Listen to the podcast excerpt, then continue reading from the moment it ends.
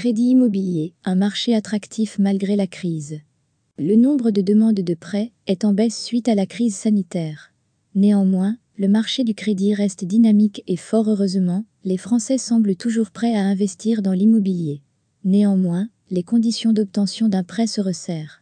Le marché du crédit immobilier prêt à rebondir. Cette situation inédite engendre un effet ciseau et pénalise tout d'abord les ménages aux revenus les plus modestes.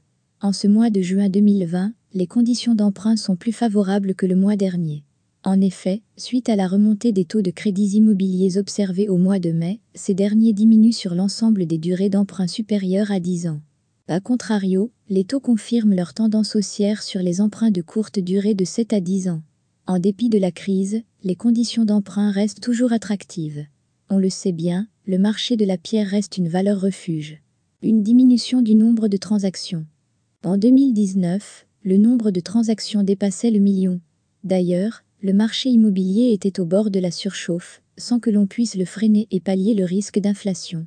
Avec la crise sanitaire, la demande de crédit a fortement diminué, permettant ainsi de rééquilibrer le marché du crédit immobilier. Cela, sans même l'intervention du Haut Conseil de stabilité financière, HCSF. D'une manière générale, la centrale de financement constate une diminution d'environ 30% de la demande de crédit depuis janvier 2020 par rapport à 2019. Une volonté plus marquée des ménages installés en Île-de-France fait évoluer leur projet de vie. Ils s'intéressent à des résidences situées à proximité d'espaces verts ou en bord de mer. Fermez les guillemets, Sylvain Lefebvre, président de la centrale de financement. Malgré les altérations induites par la hausse du chômage partiel en France, le marché du crédit immobilier devrait rebondir.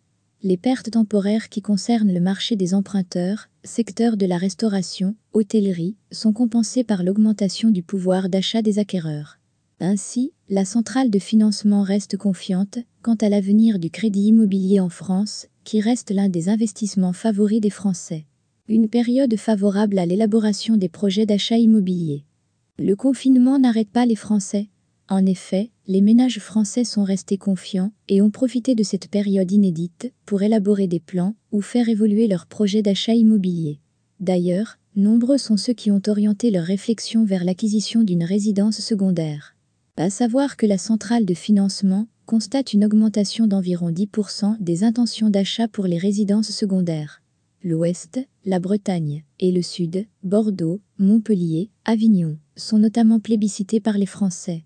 Même si le marché du crédit immobilier s'appuie sur de nombreux atouts pour repartir, la crise pénalise cependant les emprunteurs les plus modestes. Et pour cause, la hausse des taux d'emprunt conjuguée à la baisse du taux d'usure. Pour dynamiser cette reprise, il est donc primordial de proposer des solutions permettant aux ménages d'accéder à l'emprunt, quelle que soit leur situation financière ou leur profil. Favoriser la reprise grâce à la délégation d'assurance. La Banque de France fixe à chaque fin de semestre le taux d'usure. Ce dernier protège l'emprunteur contre des taux supérieurs à ce taux plafond, dont le dépassement pourrait mettre l'emprunteur dans une situation difficile. Cependant, depuis le début de l'année, il baisse pour la seconde fois et s'approche des taux moyens pratiqués dans les banques, qui ont d'ailleurs augmenté durant la crise. À ce stade, celui-ci laisse peu de marge aux emprunteurs modestes, même s'ils disposent d'un dossier nécessitant de négocier des intérêts plus élevés. Pour permettre à ces ménages fragilisés d'accéder à un crédit immobilier dans de bonnes conditions, la centrale de financement propose des solutions sur mesure. De plus, elle parvient à réduire significativement le coût de l'assurance grâce à une délégation d'assurance adéquate. Par exemple, le montant de l'assurance de prêt varie selon l'état de santé du contractant. Généralement, si ce dernier est atteint d'une ou plusieurs pathologies, le montant de l'assurance est assez important pour que son taux annuel effectif global, TAE, atteigne rapidement le taux d'usure en vigueur. Le montant des assurances crédits présentées par les banques se base souvent sur le calcul du taux moyen. Ce dernier s'établit selon le profil de l'emprunteur. Aussi, il s'applique au montant total du capital emprunté. Pourtant, avec cette délégation d'assurance, l'emprunteur profite de garanties d'assurance adaptées à son profil et ses possibilités financières.